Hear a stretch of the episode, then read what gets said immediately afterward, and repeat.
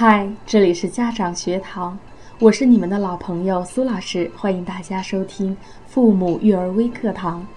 今天我们要讨论的话题是正确批评孩子的方式有哪些？批评作为一种教育手段，目的就是让孩子能够知道错误的原因，以后能够避免或改正。但实际上，很多家长有这样这样的体会：跟孩子好好说、讲道理不管用。批评也不管用，着急打一顿还是不管用。那么孩子犯错了，到底该如何管才对呢？让我们看看家长在批评孩子的几种错误现象和特点。第一种，批评情绪化。一旦孩子出现过失的时候，家长的表现通常是情绪激动，而孩子根本不知道你说过什么，只知道一点：我错了，所以你骂我。就连错误带来的愧疚不安，也随着批评的咆哮声烟消云散，因为他们明白，骂完了，一般事也就结束了。孩子唯一做的和感兴趣的事就是等待，等待这番责备的结束。最后的结果就是口服心不服。批评的目的是为了让孩子认识到自己的问题，理解和接受正确的建议，并在行动中改正。作为对一次过失的分析和评价，应该是非常理性的。在这个过程中，发点脾气难免，发点牢骚也能接受，发泄有失分寸就有点过分了。批评泛滥化，有时候我们的家长在批评孩子的时候上纲上线。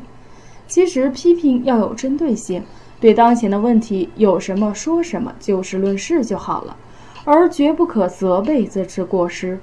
连带以前老账也一并算上，这种把陈年老账重提的做法，只会让孩子对家长感到厌烦、讨厌和憎恶，而且由于其他事情拉扯的太多，冲淡了当前的主题，主要矛盾就容易被弱化和忽视。第三，批评简单化，很多时候孩子犯错后，家长的表现往往是该批评的不批评，不该批评的时候乱批评。很多家长都遇到过孩子赖床的现象，往往是一边催促一边数落，而孩子却把这当作是背景噪音，根本没有起到批评的作用。因为孩子很清楚一点，如果走着上学会迟到的话，家长一定会有办法让孩子按时到校。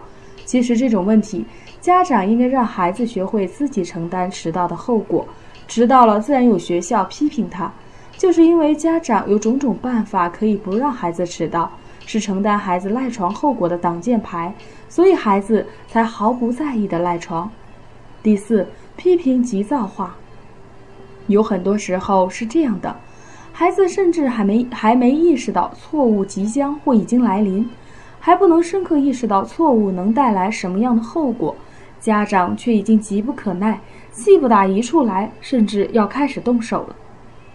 人犯错误是正常的，家长却没有给孩子足够的时间和空间去体验错误、尝试挫折，孩子甚至都不知道犯了什么错，批评和责备就已经接踵而至。这种急于求成、急功近利、急躁冒进的批评，往往扼杀了孩子的创造力，限制了孩子的发展。今天的分享到这里，要跟大家说再见了。更多精彩内容，请关注微信公众号“家长学堂资讯”。咱们下次见。